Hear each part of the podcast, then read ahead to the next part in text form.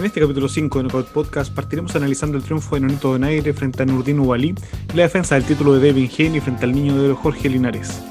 El sparring fue uno de los más exigentes que hemos tenido con una retadora del título mundial. Estuvo con nosotros Daniela León Asenjo, que nos contó de su trayectoria hasta esta, la pelea más importante de su carrera. Cerramos en la campana final comentando la situación de los pesos pesados tras el fallido Joshua Fury y anticipamos el retorno de Mayweather a los cuadriláteros. Todo el boxeo en el capítulo número 5 de Knockout Podcast. Bienvenidas todas y todos a un capítulo más de Knockout Podcast, el podcast chileno de boxeo. Los saluda desde la esquina neutral Diego el Ruso Aravena y tengo el agrado de presentar a nuestra figura de los pesos cruceros, Matías el Tigre Torres. Matías, ¿cómo estás? Todo bien, mi viejo, contento de estar aquí nuevamente. Expectante este capítulo que tenemos eh, entrevistada genial. Tal cual, y en la esquina roja está nuestra figura del supermediano Jaime El Mito González. Jaime, ¿cómo estás? Muy bien, expectante este capítulo, como dijo Matías, con una gran invitada y analizando las peleas que se vinieron este fin de semana que fueron muy buenas. Exactamente, y a propósito de eso, tuvimos mucha actividad durante el fin de semana, dos peleas de altísimo nivel, dos títulos del mundo.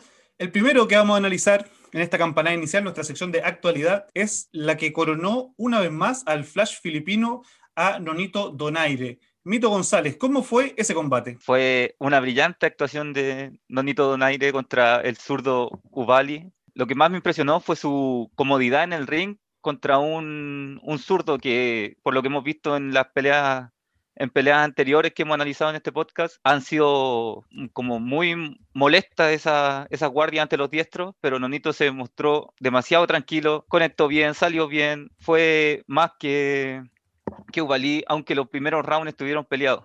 ¿Y qué más nos puede contar de la pelea? ¿Qué fue lo que, que, viste? ¿Qué fue lo que te llamó la atención? Me llamó la atención la experiencia que tiene Nonito al pelear, teniendo 38 años, se nota que por algo tiene 46 peleas y ha ganado títulos, claro. los cuales ha, ha, perdido, pero siempre se ha mantenido ahí peleando eh, contra grandes figuras de, del boxeo de ese peso. ¿Y se sintió la jerarquía en todo caso?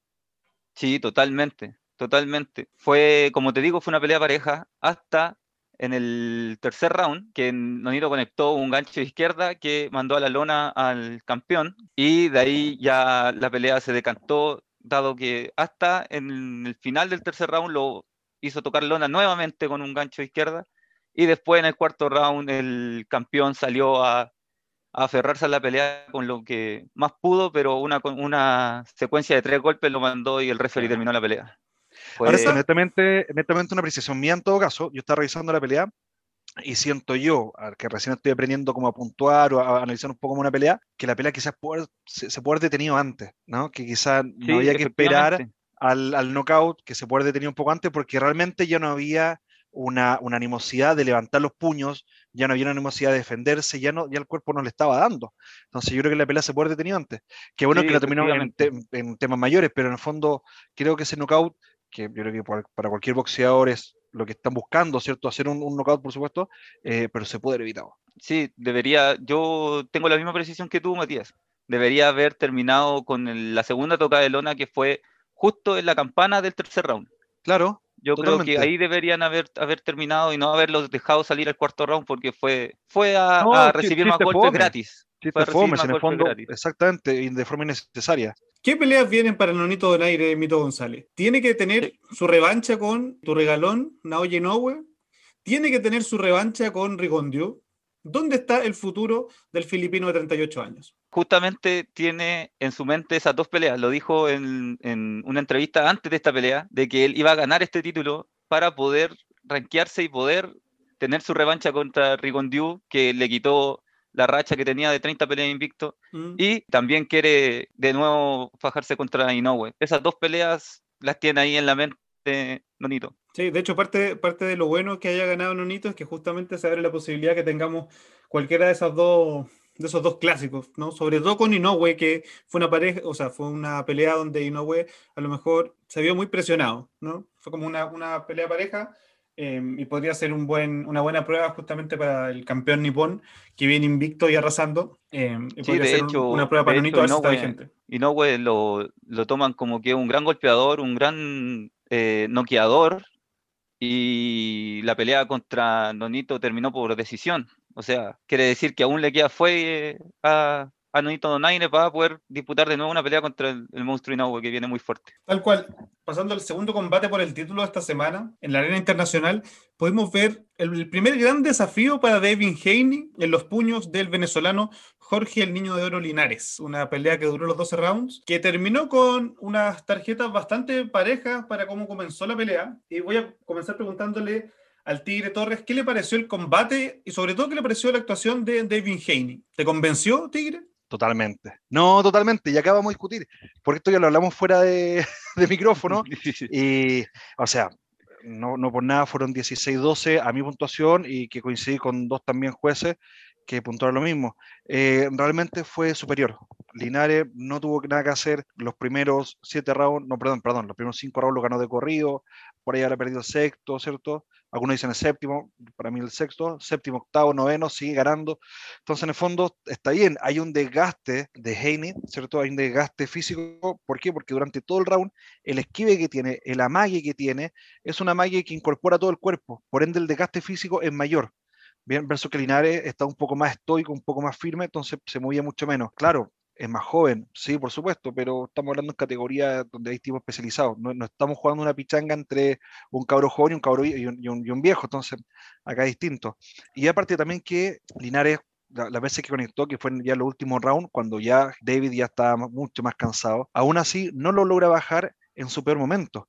O sea, no lo pudiste bajar en el noveno round, en el décimo, décimo primero y décimo segundo, cuando él ya estaba agotadísimo, tampoco lo iba a poder hacer los primeros rounds. Entonces yo creo que las dudas que le quedan muchas personas no son justificadas. David dio una tremenda pelea, no dejó que Linares hiciera combinaciones, no dejó que Linares eh, lo arrinconara y cuando, se y cuando lo lograra arrinconar salía con facilidad, nunca se le vio complicado, nunca se le vio apretado, nunca se le vio complicado, jamás, bajo ningún punto de vista. Así que para mí Heine dio una tremenda actuación eh, y es por eso que sea el resultado. Sí, antes de pasar al mito, yo creo que en el fondo los últimos rounds, cuando está agotado Heine, bueno, también puede estar agotado Linares. Eh, es raro que Linares tenga más resto físico que Heine, considerando que tiene tres años más. Y sobre todo, bueno, Heine sí se vio complicado en un momento, cuando Linares lo eh, golpea fuertemente, le conecta un par de golpes.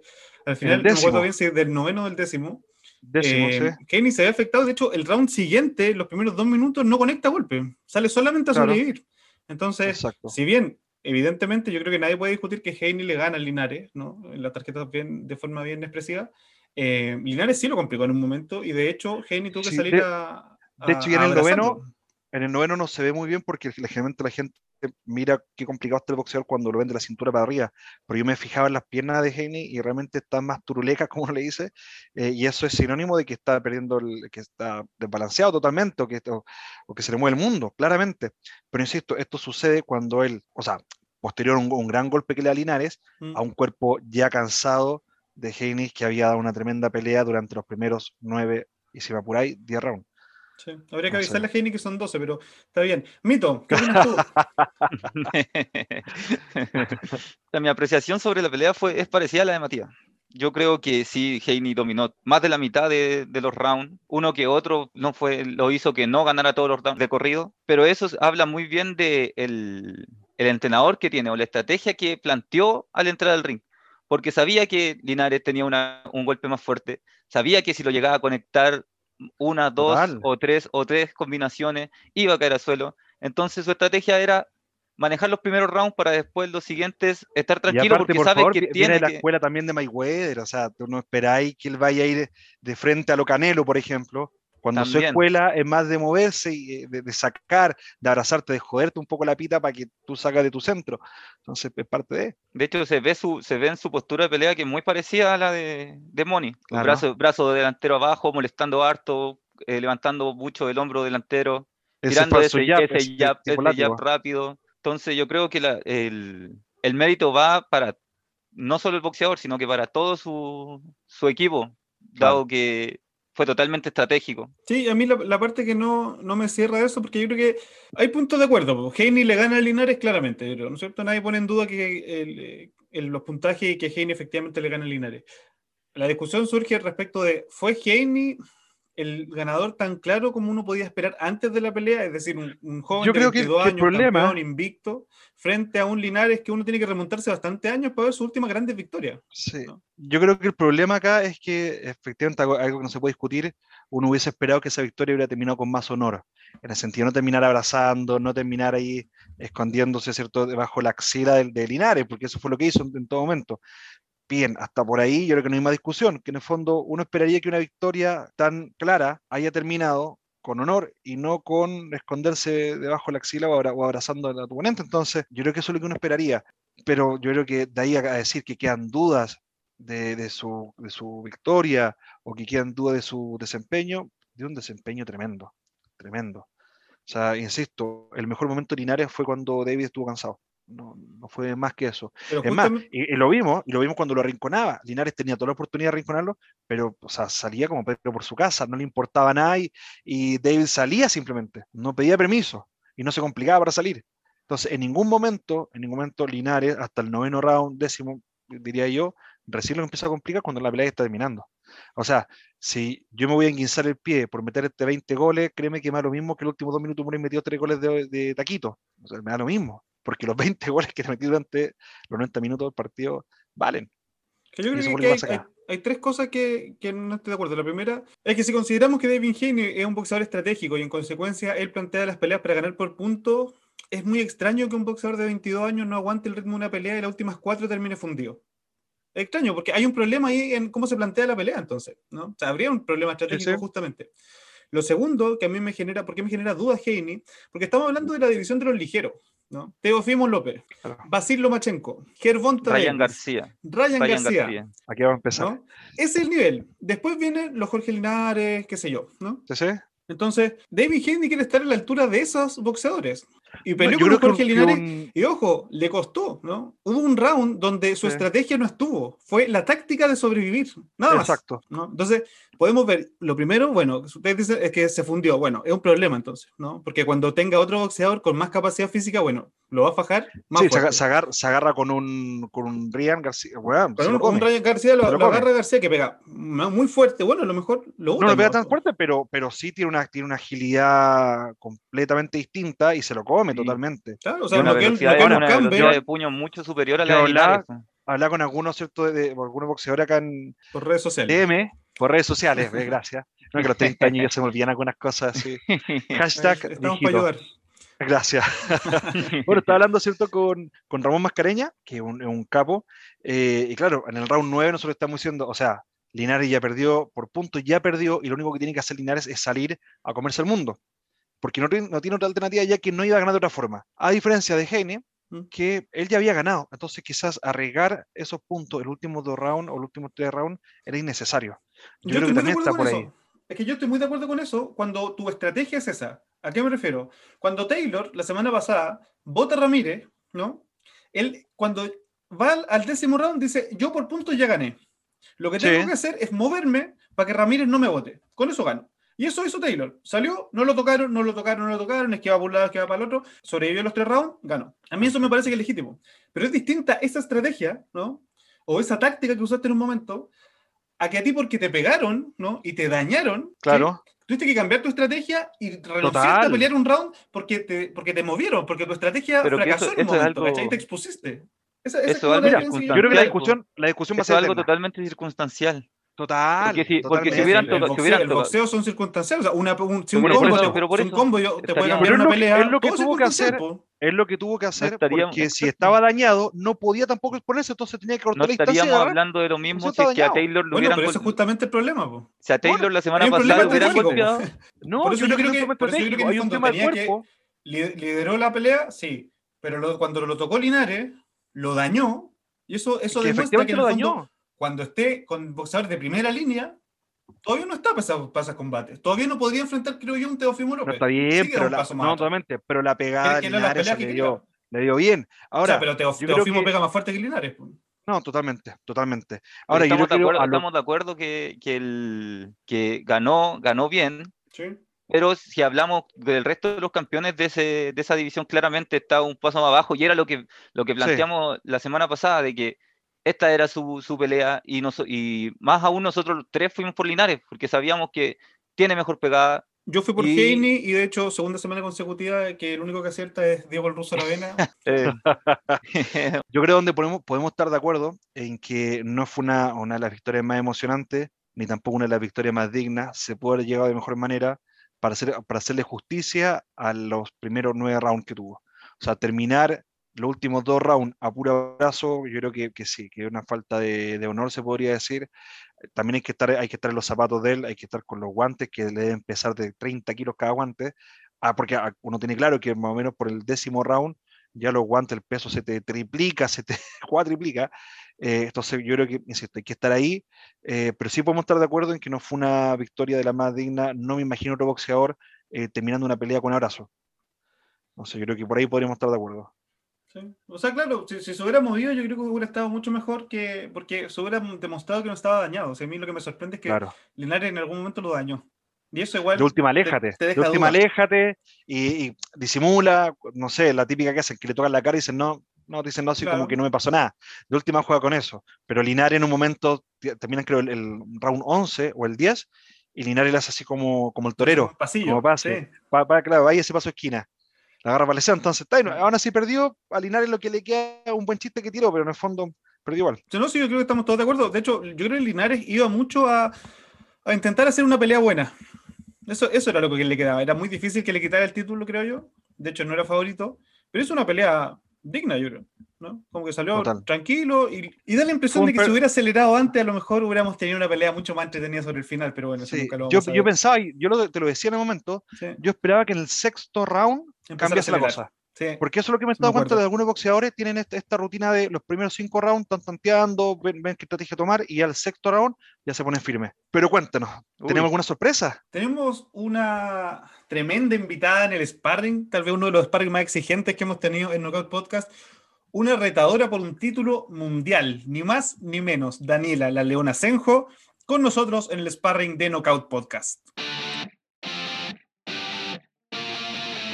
En esta nueva sección de Sparring contamos con una invitada de lujo, en realidad un honor para Knockout Podcast contar con Daniela La Leona Asenjo. Daniela, ¿cómo estás?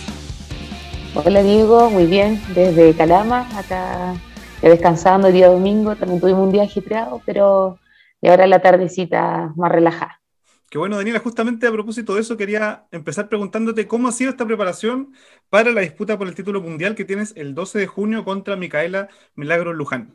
Mira, esta preparación la verdad que ha sido extensa, porque no es solamente este combate. Yo el año pasado, en abril, antes de, bueno, cuando estaba recién iniciando la pandemia, llegando a Chile, iba a disputar el título latino de la AMB contra Maribel Ramírez, y ese combate se aplazó, entonces yo ya venía con una preparación previa, había estado mucho tiempo entrenando, de hecho estuve en San Juan, Argentina, en el mes de marzo, alcancé a llegar a Chile y cerraron fronteras antes de, de que quede como ya la pata. Así que, bien, pues como te digo, ha pasado ya un año de eso, ahora un poco más de un año. Ahora se dio esta nueva oportunidad por el título de la FIP contra Micaela. Y la verdad que me siento preparada, me siento entrenada, sobre todo físicamente y mentalmente eh, fuerte pa, para este combate. Ya, Daniela, yo te quiero preguntar sobre qué es lo que ve el espectador al ver a Daniela Senjo eh, arriba del ring? Bueno, yo soy más bien una boxeadora, no sé si llamarme fajadora, porque siento que eh, tampoco recibo tanto golpe necesariamente. Los fajadores generalmente sí reciben mucho golpe. Yo, afortunadamente, mi cara está, está bien, eh, no, no he recibido tanto, tanto, castigo. Trato también de, este último tiempo hemos trabajado mucho el boxeo a distancia, un poquito más estilista, pero siempre hay un estilo que a uno como boxeador, boxeadora le acomoda más y el mío es el boxeo un poco más frontal, es el que a mí me, me acomoda, donde me siento cómoda, eh, donde me siento segura y me siento más fuerte. Eh, pero siento que todo deportista o todo boxeador o boxeadora tiene que manejarse bien en, en, las, tres, en las, las, tres distancias, media, corta, larga, y, y yo siento que también este año hemos tratado de ir mejorando todos esos detalles, aspectos técnicos que a mí como deportista no me gustaban. De, yo veía mi, veo mis combates, muchas cosas que no me gustan. Y de verdad que entreno todos los días mejorando ese, ese tipo de detalles y todas esas cosas. Genial, Dani. Mira, claro, lo mejor yo creo que es por ahí es tratar de dar lo máximo posible sin que te toque a ti, por supuesto, el contragolpe, ¿cierto? Es como lo, soñado en el boxeo, por supuesto. Pero cuéntame un poco más de ti, ¿cómo nace tu inspiración en el boxeo? ¿Qué es lo que pasa contigo que te quiere dedicar a esto? ¿Es un tema familiar, un tema que te gustó como deporte? ¿Lo viste como una necesidad? ¿Qué fue? Porque en, nuestro caso lo vimos como, como una salida de deporte para nosotros en este caso. ¿Lo tuyo cómo se da? Bueno, en, en, mi caso fue por la necesidad de hacer una actividad física. La verdad que yo cuando llegué a boxear pesaba casi 70 kilos Ahora peleo en 52 kilos y era una chica con 18 años que no me sentía bien físicamente. Eh, yo, yo siempre estuve ligada a la música, violinista chiquitita, andaba tocando por todas partes y, y, eso también, eh, digamos, el ambiente del, de la música igual es un poquito bohemio. Yo en, en Valdivia eh, siempre andaba tocando por todas partes, tocando de noche, entonces yo siento que al partir en tan temprana edad en eso, eh, que sí me sirvió muchísimo para desenvolverme a futuro, eh, pero también estuvo mermando un poco mi condición física y lo que yo me sentía como, como mujer. Entonces dije, ya, cumplí 18, salí del colegio, dije, tengo que hacer alguna actividad física y quiero hacer un deporte contacto. Y yo dije, ya, ¿cuál? No quería algo tan marcial como el karate. Yo dije, siempre me gusta el boxeo. De hecho, mi primer acercamiento fue a los 15 años, un club cercano a mi casa, en una población, en el Club Arturo Godoy, y en ese tiempo me dijeron que no porque no entrenaban mujeres, porque no era un ambiente propicio para entrenar chicas. Entonces, bueno, dije ya, filo. Después cumplí 18, llegué a Club KO, conocí a Alejandro, conocí el kickboxing, y ahí comenzamos a hacer boxeo paralelo, kickboxing y boxeo. Sí. Y bueno, de ahí lo conocí, nunca más salí, han pasado 12 años y creo que ha sido la mejor decisión de mi vida. Igual es, fuerte porque por ahí uno, uno podría decir que, que, el tema de hacer música Bien, eh, esto es algo totalmente distinto al boxeo. Por ahí la concentración, la dedicación, eh, yo creo que es algo que se puede entrelazar. Pero ¿cómo tú entrelazas la música y, el, y, el, boxeo? Pregunto recién ahora porque me estoy enterando que, que aparte eres artista. Así. Eh, mira, la verdad que yo siempre he dicho que el, como el punto de unión es la disciplina en, en la música y el deporte. Constancia total la, constancia, yo de los siete años me pasaba horas, horas tocando violín, encerrar mi pieza estudiando y tocando. Y después lo cambié por los guantes nomás. O sea, yo creo que fue como la única, pasé igual por la universidad, saqué mi carrera y todo, pero, pero siempre paralelo. Entonces me acostumbré de pequeña a estar siempre con, con una carga horaria bien heavy, haciendo hartas cosas. Entonces yo siento que esa disciplina me ha ayudado muchísimo ahora para hacer deporte, o sea, para hacerlo ya de forma profesional. Aparte, igual te haces una persona más completa, considero yo, porque yo, esto es una opinión mía netamente, una persona más completa debería ser alguien que pinte, que toque un instrumento, que sepa un arte marcial, que sepa por idioma, y tú estás más cerca de eso de lo que podría estar cualquier otra persona, entonces igual te, te haces un poco más completa. O analizar quizás los ritmos de los tiempos también, quizás no sé si eso también tú lo aplicas en, el cambio de posición, en el, en el juego de pierna, en manejar los ritmos de mejor forma. Eh, sí, yo creo que puede tener cierta relación ahí y y, la música a mí por lo menos es fundamental en mi vida. Yo todo el día escucho música, desde que me despierto hasta que me, me acuesto.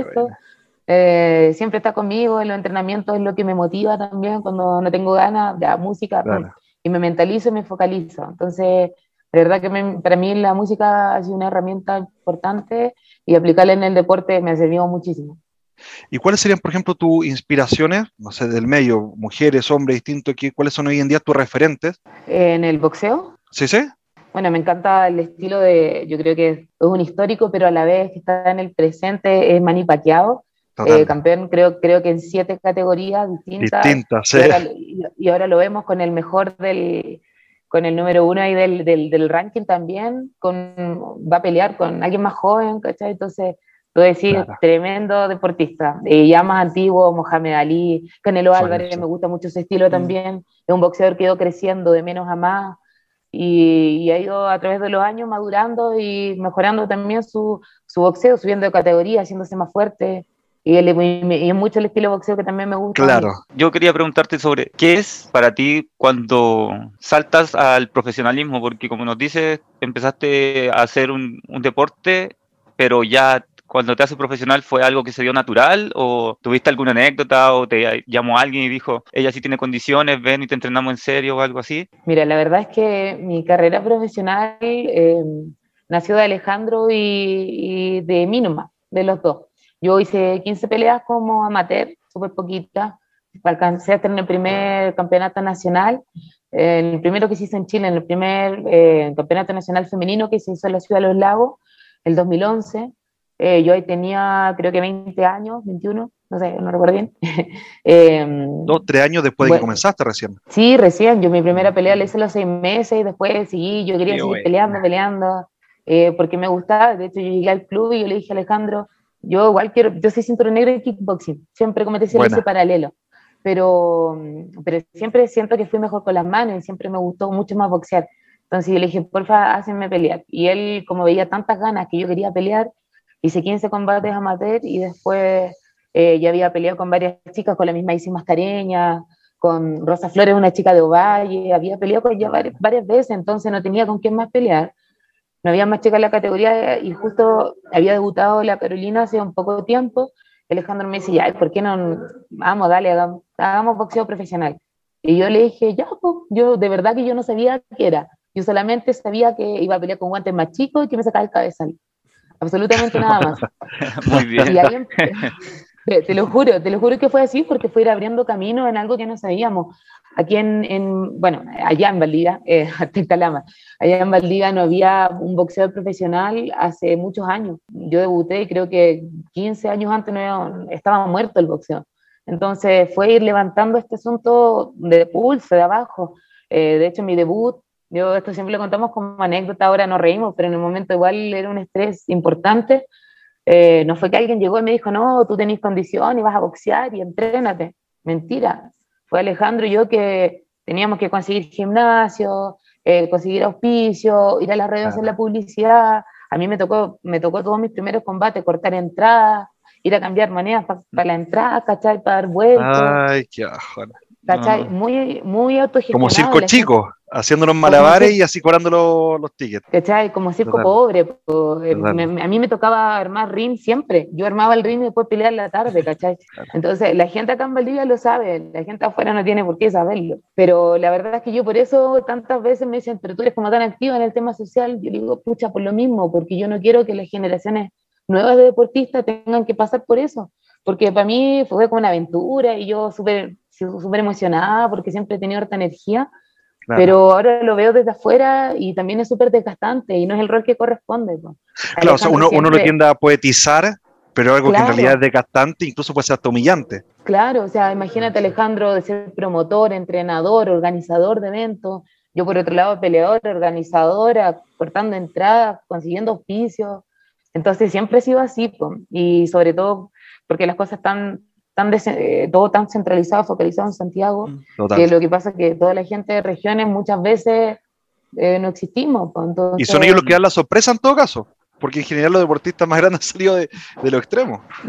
Claro, o sea, hace poquitos días, antes de ayer, Pacpora estuvo ahí peleando un título fuera, este chico Argel también estuvo, estuvo peleando en Estados Unidos, eh, hace poquito en MMA también estuvieron los chicos de Temuco haciendo evento anoche. Por eso. tú decís, pucha, hay que descentralizar esto y, y ver qué pasa también en, en, las regiones, porque hay, harto, hay hartas ganas, hay hartas ganas en las regiones. Daniela, y a propósito de eso, de, de, esa experiencia como social, de autogestión justamente, del afán de descentralizar un poco el país, ¿qué te ha parecido lo que ha pasado en este país en el último año y medio? ¿no? Nosotros te hemos visto muy activa en redes sociales a propósito como de la contingencia, y te queríamos preguntar justamente tu opinión sobre esta opción abierta que tenemos ¿no? del proceso constituyente y las oportunidades justamente como para que, por ejemplo, las próximas generaciones de boxeadores y boxeadoras tengan las garantías mínimas para que si ellos quieren, quieren hacerlo puedan practicar los deportes sin tener que pasar como los problemas que tú nos has relatado y que son comunes a un montón de boxeadores exitosos y no exitosos. Sí, eh, bueno, yo siento que, que, este proceso es una, el proceso constituyente como tal es una tremenda oportunidad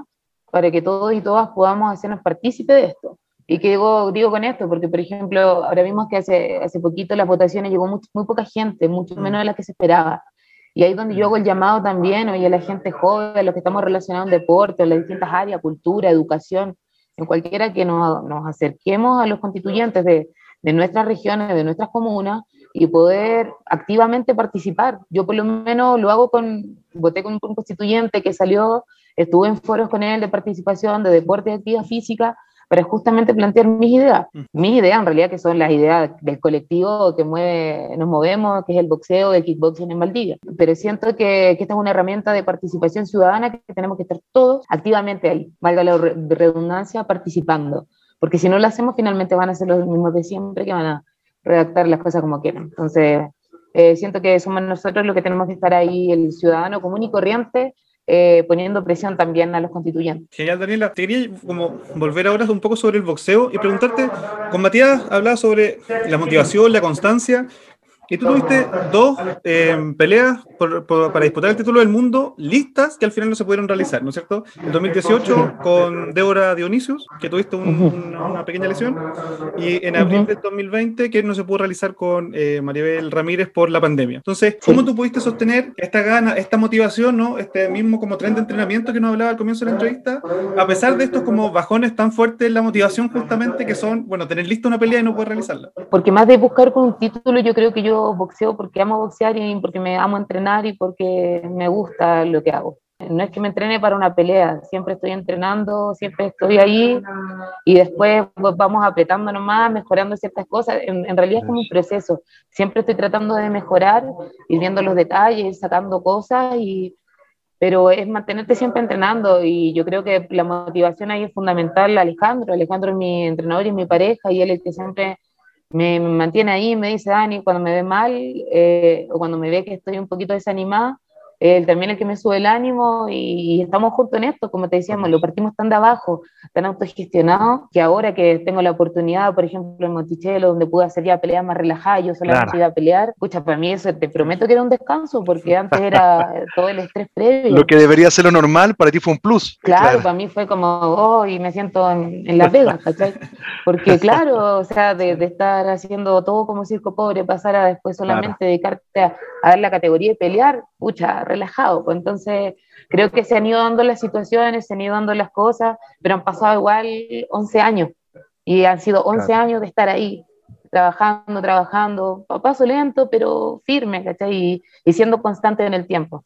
O sea, el ritmo que tiene que ser en realidad porque en el fondo uno no puede apresurar más las cosas. Ahora, de cualquier manera, yo por ahí siento que tú tienes claro que no perdiste una oportunidad porque no es algo que no se te vaya a poder repetir nuevamente, sino que eres tú una persona constante que sabe lo que tiene, sabe lo que puede entregar, por ende esto no es ni la primera ni la última vez que vas a poder competir.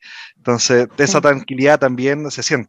Y consulta, ¿cómo, te preparas, ¿cómo te preparas tú? ¿Cuál es tu, tu entrenamiento favorito? ¿A qué tú le das más foco? Me imagino que igual tú tienes que hacer un entrenamiento integral para ir mejorando todas las partes, ¿cierto? Sin embargo, ¿hay algo que tú le dediques más tiempo? Bueno, yo siento que al, aspecto técnico del boxeo propiamente tal le dedicamos un poquito más de tiempo. Eh, de repente hay otros deportistas que se dedican mucho más a la preparación de fuerza, física, nosotros también. Obviamente todos los días tengo mi rutina de cardio, el trote es como día sagrado eh, de todos los días, eh, la, preparación física. Ese es el desde, ese es el desde. Claro, el trabajo técnico de boxeo y, el, y la preparación física son aparte. si tú lo divides, serán como tres turnos. Pero eso también van variando. Yo también con los años aprendí a ser flexible y, y entender que cantidad no significa calidad. O sea, suben entrenarme no significa que voy a estar mejor o no para la pelea. Exacto. Entonces, ahora la, tener la programación de mi entrenamiento, que, y eso también va muy de la mano porque siempre he estado con el mismo equipo. Eh, Alejandro Concha como entrenador, Diego Sobarse, mi preparador físico de siempre, Rodrigo González, mi psicólogo deportivo, que también él, ha hecho un trabajo muy importante en lo que es entrenamiento mental conmigo. Tiene que ser. Entonces. Una leona desmotivada no, no ruge pues tanto. o sea, tiene que estar. Pues, claro, tenés que mantenernos ahí arriba. Pues. Entonces, eh, yo creo que es el equipo. Yo siempre he dicho, o sea, sola es imposible, no, no podría. Eh, también el, equipo de mujeres que hemos formado ahora, yo, por ejemplo, ahora estamos acá en Calama con, con Claudia Uribe, que también es boxeadora profesional, que debutó hace poquito, eh, con Genoveva Candia y con Ambardón, que, que son dos chicas amateur.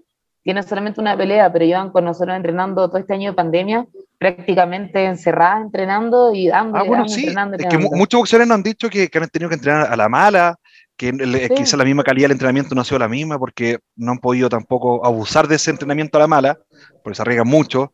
Entonces también, ¿cómo se te da eso? Eh, te, igual te, da más complicación a la hora de entrenar. Bueno, como te comentaba, todos tuvimos que adaptarnos de una u otra forma, pero yo agradezco montones la motivación también de las chicas acá, o sea, y el tener un equipo de mujeres en Valdivia fuerte que boxee, a pesar de que son amateur, pero las chicas de verdad que yo les saco el sombrero porque entrenan muchas veces al mismo ritmo que, me exigen a mí. Entonces, está muy bien preparada y eso a mí me ayuda también por ejemplo, salgo hoy día salimos a correr en la mañana. Hicimos 8 kilómetros acá por Calama, corrimos un poco a las 4, volvimos, después no, no, teníamos cómo salir del hotel a, otro gimnasio afuera, así que entrenamos abajo en el menos 4, en el subterráneo con Alejandro. Y bueno, hago lo mismo. Dale, hago lo mismo. Y, dale, y estamos entrenando y, y da lo mismo si no se dan todas las condiciones, pero están las personas.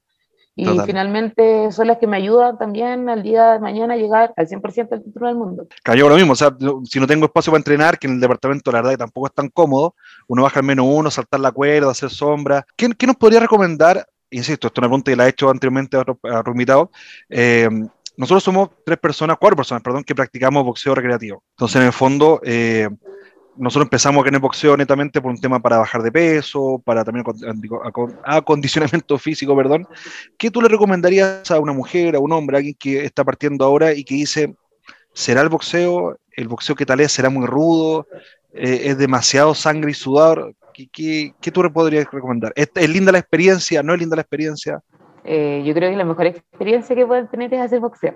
Eh, porque, ah, por ejemplo, mis alumnos en el club nosotros tratamos de no dividir, pero también que ellos entiendan que hay distintas líneas. Por ejemplo, en Club tenemos la, siempre hay un, está el boxeo formativo, todos tenemos que partir por el boxeo formativo. Luego está el boxeo recreativo y competitivo. El recreativo, muchísimas alumnas de 50, 40, 30, 20 años, chicas de 7, 8 años, distintas edades hombres también, o sea, es transversal. Y el día que ellos dicen, ¿sabes qué? Yo quiero competir, ah, bueno, ahí cambia la cosa, ahora vamos a un nivel competitivo, los entrenamientos varían un poquito. O sea, ahora ya hay más contacto. Se arrepienten un poquito cuando están ahí. Claro, pero ellos también saben que es una decisión y también porque ven el ejemplo de otras chicas, de otros chicos que, que salen a pelear o que están entrenando, hacen sparring y saben que es más fuerte el trabajo. Claro. Entonces también es una decisión y ponerse metas propias, pero eso es lo lindo también del boxeo, que cada uno tiene sus distintos objetivos y cada uno tiene sus propias metas. Y aparte el sparring bajo ningún punto de vista es para matarse en un principio. El, el sparring es más que una, una, conversación con un colega de frente donde los dos quieren aprender. Entonces nunca uno termina, pues siento yo que muy pocas veces uno termina picado, porque en el fondo no sabe que estamos estudiando básicamente. Sí, claro, yo creo que eso, y eso es muy importante también, el, qué entrenador tengas atrás, porque obviamente si, si, la persona que te está guiando los trabajos dice, no, pero anda encima, pega, tira, tira, golpe, pega, pega. Obviamente el otro van a pegar y van a hacer dos bombas golpeándose. Exacto. Pero ese no es el objetivo final. Exacto. Eh, y es por eso también es tan importante con, con quién se entrena boxeo. Afortunadamente yo siento que hoy en día en Chile el nivel ha subido muchísimo. Hay muy buenos profesores, hombres, mujeres, en todos lados. Eh, se ha abierto un poquito más la mente también. Eh, estuvimos estancados muchos años eh, sin progresar en el, en el, boxeo nacional y yo siento que ahora esto mismo de, de, poder conversar, de que nosotros, por ejemplo, hace poco tiempo en Valdivia estuvo la China entrenando, haciendo sparring con nosotros, la Denis Bravo.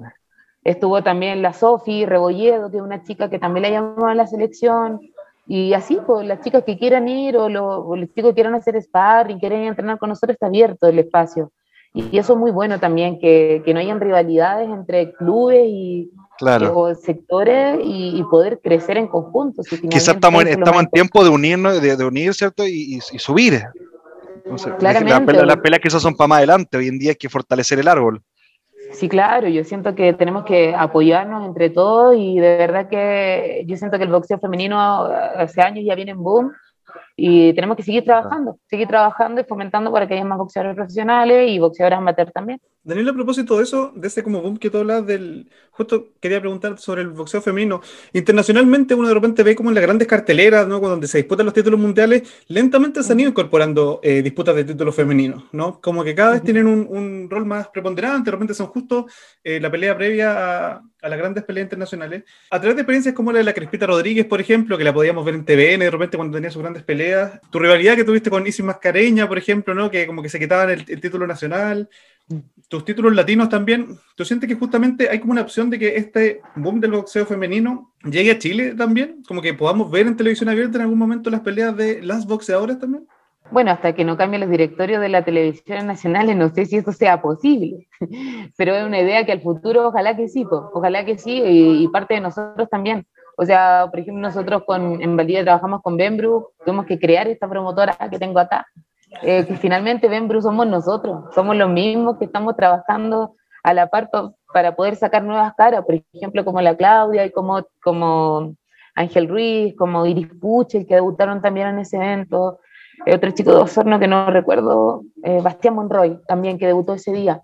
Entonces es eso, ir generando las oportunidades para que nuevos boxeadores se vayan dando a conocer, quizás no en televisión abierta, por un motivo eso no va a pasar hasta que no cambie la visión de arriba, que todavía tú mm. ves la tele y están dando, pucha, no sé, po, el chavo, po, hasta que no haya contenido realmente en la televisión chilena va a ser difícil, pero mientras tanto están otras plataformas que tenemos que ir explotando y ir trabajando con ellas. Y que se están aprovechando, creo, hoy en día, cada vez se aprovechan más. Sí. sí, sí. Daniela, para ir cerrando esta entrevista, nosotros tenemos una sección especial que se llama el conteo. Ya, son cinco preguntas cortas, em, con respuestas idealmente cortas también. Y parto yo y te pregunto por una película de boxeo. Eh, Million Dollar Baby. Voy yo y te pregunto por un boxeador actual. Canelo Álvarez, me gusta mucho. Voy, un boxeador histórico. ¿Actual o, de la historia? Perfecto, Mohamed Ali. Sí, Mohamed Ali. También es de best. Una canción de entrada al ring. Asesino, de Bok, banda validiana. Y termino yo con un rival ideal. Ay, ay, ay. Micaela Luján, porque voy a buscar el título del mundo. Perfecto. Muy bien.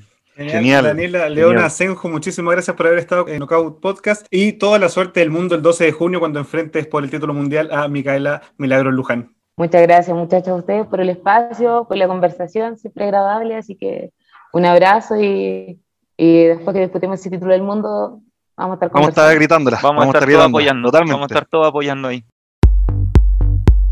Antes de pasar al asalto final, confirmar que la pelea de la Leona Senjo, debido a los problemas de la pandemia en Argentina, quedó postergada para el 16 de julio. Así que el 16 de julio la Leona va a disputar el título mundial. Le deseamos desde acá toda la suerte para ese combate.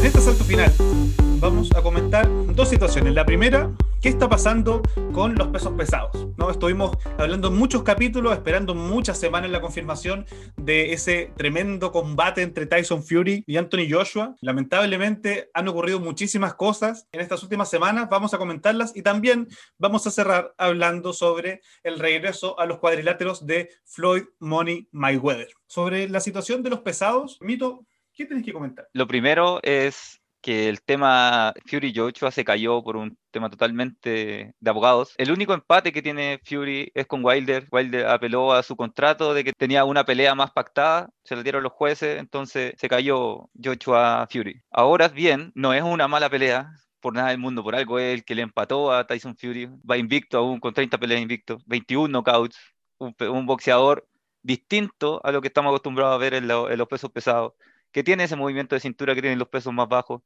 que golpea cuando se le están arremetiendo, él saca sus mejores golpes.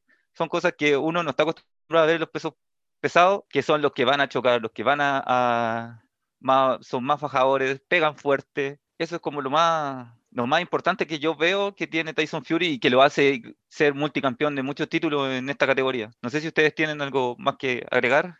Yo creo no, que. agregar, agregar que en el fondo es una lata el tema que sea por un, por un, por un tema de contrato. Claro, por un tema legal, por un tema extra, extra deportivo. Claro, totalmente. Entonces al final, bueno, pero por ahí, por azares de la vida, termina siendo quizá un poco más entretenido. ¿Por qué? Porque ambos van a pelear con distintos retadores, ¿cierto? No lo que sea como se había predispuesto. Ambos, yo estoy seguro que ambos van a ganar sus peleas, entonces van a generar mucha más hambre para este show. Entonces el high que va a tener esto, eh, encuentro que, va, va, a ser no menor. De hecho, tanto para ellos, para ellos como para los, como para, los espectadores, para todo el Sí, totalmente, totalmente. Distinto es que uno perdí, alguno perdiese una de sus peleas, bien, que ahí yo creo que arruina un poco ahí la fórmula. La verdad es que los dos ganan cada uno sus peleas para generar este high, ¿cierto? Y generar que, que, la gente esté un poco más ambiente y que ellos mismos se puedan tirar más para calentar el ambiente. Sí, yo creo que la pelea de Tyson Fury con, con Deontay Wilder, ¿no? Esta, esta, el cierre de la trilogía, que es lo que mandató un juez norteamericano y que echó por tierra los planes del, del Anthony Joshua Tyson Fury. Es una pelea que, si bien tiene mucha, mucho morbo, ¿no? Por todo lo que pasó, sobre todo después de la victoria de Fury sobre Wilder, todas estas acusaciones de Wilder, de que habían pasado cosas extrañas, de que Fury había hecho trampa, entre otras cosas. Tiene ese morbo, pero yo creo que en términos de quién tiene más calidad boxística, hay una enorme diferencia entre Tyson Fury y Deontay Wilder, ¿no? Wilder tiene esta frase muy famosa que es muy significativa, ¿no? Que dice, mis rivales tienen que hacer una pelea perfecta durante 12 asaltos, yo tengo que hacer una pelea perfecta durante dos segundos, ¿no? Porque él confía muchísimo en esa derecha totalmente demoledora que tiene y sabe que si logra conectar a Tyson Fury puede ganarle. Pero claro, uno dice, bueno, la, vez que empataron lo votó en el round número 12, ¿no? Y parecía que lo había noqueado finalmente. De hecho, se puso a bailar Wilder y Tyson Fury se levantó y fue capaz de empatarle la pelea. Entonces, uno tendría que pensar que Fury debería ganar con claridad. Ahora, lo que yo no sé si estoy tan de acuerdo, y abro esta, esta otra sección como de, de los pesados, es que yo creo que Alexander Usyk el, ucraniano que viene subiendo desde los cruceros, le puede plantear una pelea interesante a, Anthony Joshua. Alexander Usyk, que es eh, muy cercano a Basil Lomachenko, ¿no? los dos ucranianos, los dos campeones olímpicos, un boxeador sin tanto poder ¿no? en sus golpes, pero con muchísima habilidad en el juego de piernas. Algo muy similar a Lomachenko, pero bueno, en peso muy distinto. Yo creo que le puede hacer una pelea interesante a Joshua. Sí, sí, interesante, pero tampoco decisiva, porque en el fondo Joshua tiene toda la experiencia, la expertise eh, que se ha ganado con, los años. No miro en menos presupuesto al, al retador, eh, sin embargo, no, no creo que dé una sorpresa. A lo más que nos sorprendamos que es una buena pelea, oye, cómo, cómo se movía, todo lo que tú crees. Pero hoy en día, ganarle a un Anthony Joshua, eh, yo no lo veo posible. Sé, para mí solamente es como una calma para poder ver a Yocho a pelear y aguantarme hasta que sea con, quien tiene que ser en realidad. Yo también creo que Yocho, que Yocho es favorito. Sin embargo, a mí, yo lo que quería decir sobre eso campeón unificado en los cruceros, campeón olímpico. Cuando subió a los pesados no se vio tan sólido, y en eso estoy de acuerdo, ¿no? Y Anthony Yocho viene con un ritmo, con un buen ritmo, pero algo le pasó a Yocho cuando perdió con Andy Ruiz. La imagen de Joshua, algo, algo de brillo perdió, ¿no? Como que el auto se, se magulló en un momento. No es exactamente lo mismo. Yo creo que la prueba de Usyk, y en eso estoy de acuerdo con el Tigre, si es que pasa la prueba de Usyk con harta claridad y Fury le gana a Wilder, que es lo que yo daría por sentado, vamos a tener una pelea aún más, eh, con muchas más expectativas, ¿no? Joshua va a haber pasado una prueba que, ojo, yo, yo creo que es imposible que Usyk no quede a Joshua pero sí es posible que le ganen los puntos, porque tiene mucha habilidad en eso, ¿no? Entonces, creo que si supera esa prueba, eh, sería interesante o le pondría más, más caché todavía a esa. Sí, yo creo que le da, más, le da más seguridad, porque aquí vendría un Anthony Ochoa viniendo a pelear después de una victoria y no después de una derrota. Entonces, claro, sí, sí es distinta la forma que tú te planteas el tema del ánimo, el tema de la impronta que tú también entregas. Eh, sí, totalmente va a ser bien distinto. Sin embargo, eh, estamos claros que, que, en el fondo Yocho gana. ¿no? no creo que haya mucha discusión en eso. Ahora, cómo gane, ahí puede haber un poco quizás de, de diferencia. También yo creo que va a ser por puntos, pero por puntos superiores. O sea, no, no, veo un knockout, veo que por puntos, pero por mucha diferencia. Primero hay que tener que confirmar la pelea, no, no, ah, estamos bueno, todo caso. mucho. Bueno, eh, el Fury con Wilder ya tiene fecha, va a ser el 24 de julio. Em, todavía no confirma Eddie Hearn, el dueño de Matchroom, que es quien, quien promueve a Joshua, eh, la fecha en que va a ser. De hecho, el otro día había en redes sociales un video de Alexander Usyk pidiéndole más dinero a, Eddie Hearn eh, para cerrar el trato. Así que ahí podemos tener un, un, culebrón entretenido durante el verano. En, ojalá ojalá que la pelea la podamos ver en la tele y no la estemos programando en el PlayStation después cuando saca el juego. O sea, ojalá que la pelea se dé antes que el juego, porque si no, la verdad que va a ser un. De hecho, uno de los temas que podríamos retomar, que hemos comentado con anterioridad, es justamente este problema que tiene el boxeo de que no tenga eh, una organización que unifique todos, ¿no? Todos los criterios. Como la UFC, ¿cierto? Como Bellator. Una FIFA del, fútbol. Sí, exacto. Sí, sí, sí. Y eso genera este tipo de situaciones como que Fury con Joshua no puedan pelear porque en realidad se metió un juez en Estados Unidos y obligó a pelear con Wilder. Entonces yo no le veo, no veo que el boxeo pueda seguir trabajando de esta forma por más años. Yo creo que queda poco para que esto se empiece a unificar y empiecen a trabajar como lo hace el UFC, porque realmente se están perdiendo peleas, realmente se está perdiendo interés en el boxeo. Va, no se está perdiendo interés en el boxeo, por supuesto que no, pero sí hay otros shows que están siendo un poco más llamativos, como lo que es la UFC, y la organización que esta tiene y el hype que representa en el día a día. Entonces yo creo que hoy en día el boxeo debería mirar un poco más la casa al vecino, ver cómo están cortando el pasto y bueno, comprarse la misma máquina, creo yo. Yo creo que una, una cuestión interesante va a ser qué va a pasar con si es que la UFC se va a parecer más al boxeo, es decir, los peleadores van a tener más poder que la organización, o si el boxeo se va a parecer más a la UFC y las organizaciones van a tener más poder que los boxeadores, ¿no? Porque en el fondo, esa bueno, bueno, no, sí. Porque hoy Sí, día los boxeadores totalmente. ganan mucha más plata que los MMA, por lo general. Claro, Porque como que negocia cada uno, bueno, es capaz de generar más plata, pero al mismo tiempo uno ve y hay, no sé, más de 100 campeones del mundo, porque cada organización tiene un montón de campeones y pierde un poco el- lo mismo que decía Matías, pierde un poco el caché Claro. La competencia. Otro tema interesante que tocó Matías y que vamos a abordar más adelante en el podcast es la aparición otra vez de un videojuego de boxeo, ¿no? El ESBC, el eSports Boxing Club, que ya confirmó más de menos. 100 boxeadores, incluido Sí. Canelo Álvarez, incluido Mohamed Ali, incluido, bueno, casi todos los campeones que uno puede pensar. Dicen que Exacto. todavía van a seguir anunciando boxeadores, todos los eh, cinturones van a estar también. Así que vamos a hablar bueno. sobre eso a futuro. o sea, yo el último juego Jóvenes. bueno que jugué boxeo fue en el Wii, con ese, con ese boxeador de pelotita. Claro, yo no juego quería ir como pegando. Claro. Sin embargo, yo tengo el juego del UFC y es genial. O sea, las combinaciones son para hacerlas todas. Hay un modo carrera que uno mismo se genera un personaje, así que creo que en el boxeo va a estar bueno. Hacerse su propio mono, ¿cierto? Su propio avatar. Y en base a eso agregarle experiencia y los títulos. Sería genial.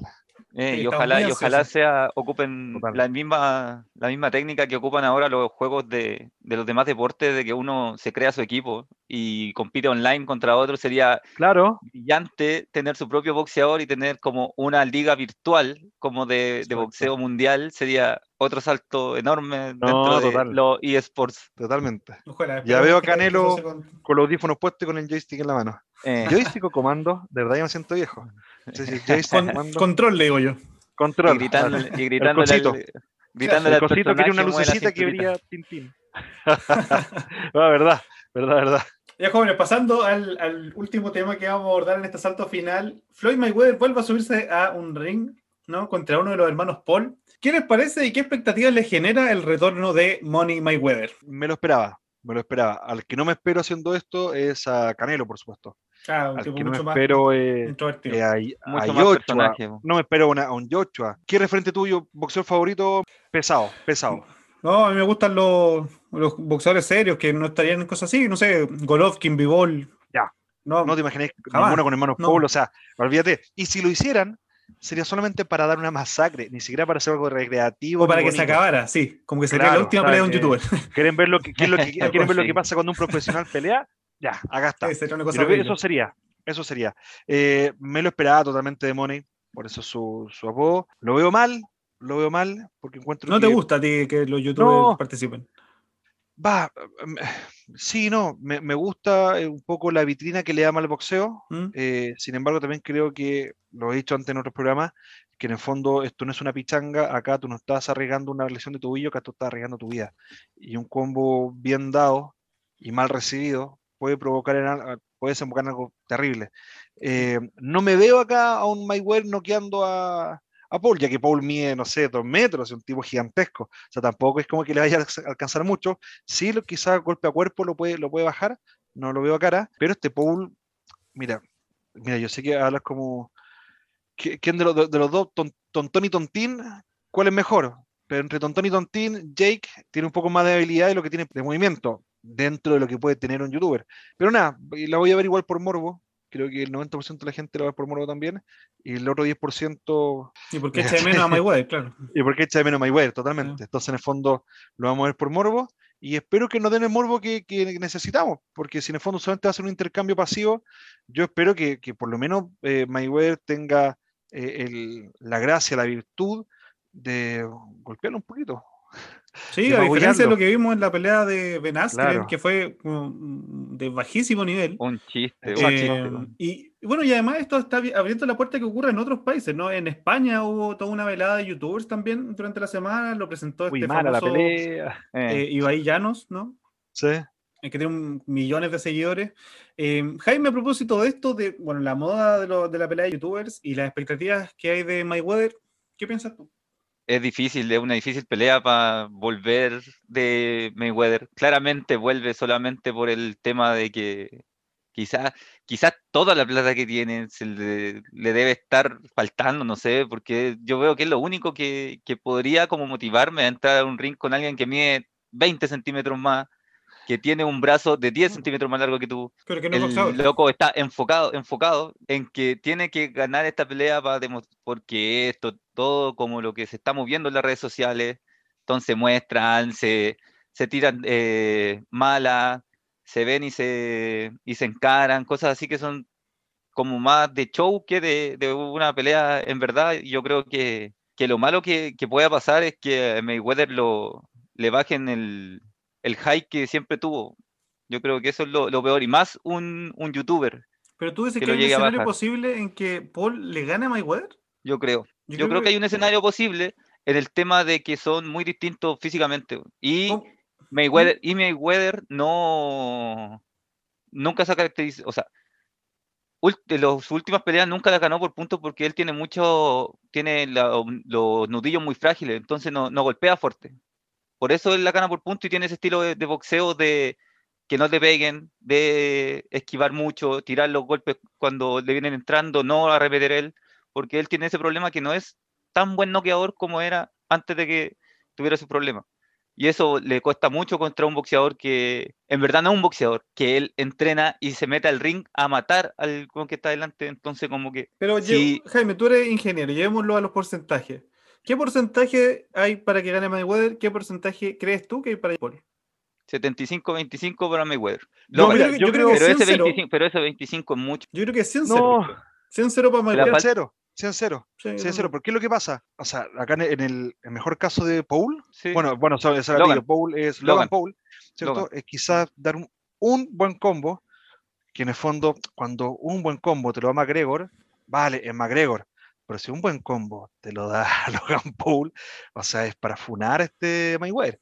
¿Me cachai? No, es el pero tema. yo tiendo a pensar que, no sé, un combo de McGregor puede doler más que el de Jake Paul, más allá que lo que el otro No, no, grande, pero también, pero la humillación. No es lo mismo que te toque un, un campeón de la UFC, que tú decías, ah, es boxeador, pero es un campeón de la UFC, a por ver, más que pegue más fuerte, ¿no? ¿Ya? A lo que voy yo, que te sí. toque la cara a un youtuber y que te ponga un, un, golpe limpio.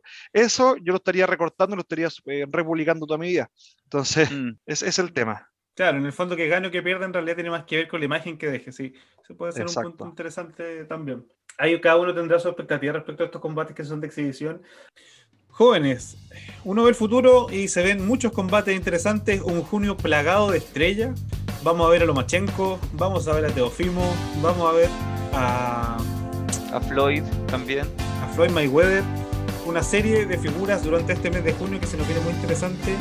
Así que Jaime, el Mito González, Matías, el Tigre Torres, una semana más. Muchas gracias por haber estado aquí en Knockout Podcast. Gracias a ustedes. Chicos, por favor, síganos en todas nuestras redes sociales, en Instagram, Twitter, Facebook, y por supuesto, eh, que nos sigan escuchando en Spotify. Y gracias a todos por escucharnos cada semana y nos vemos en el siguiente capítulo.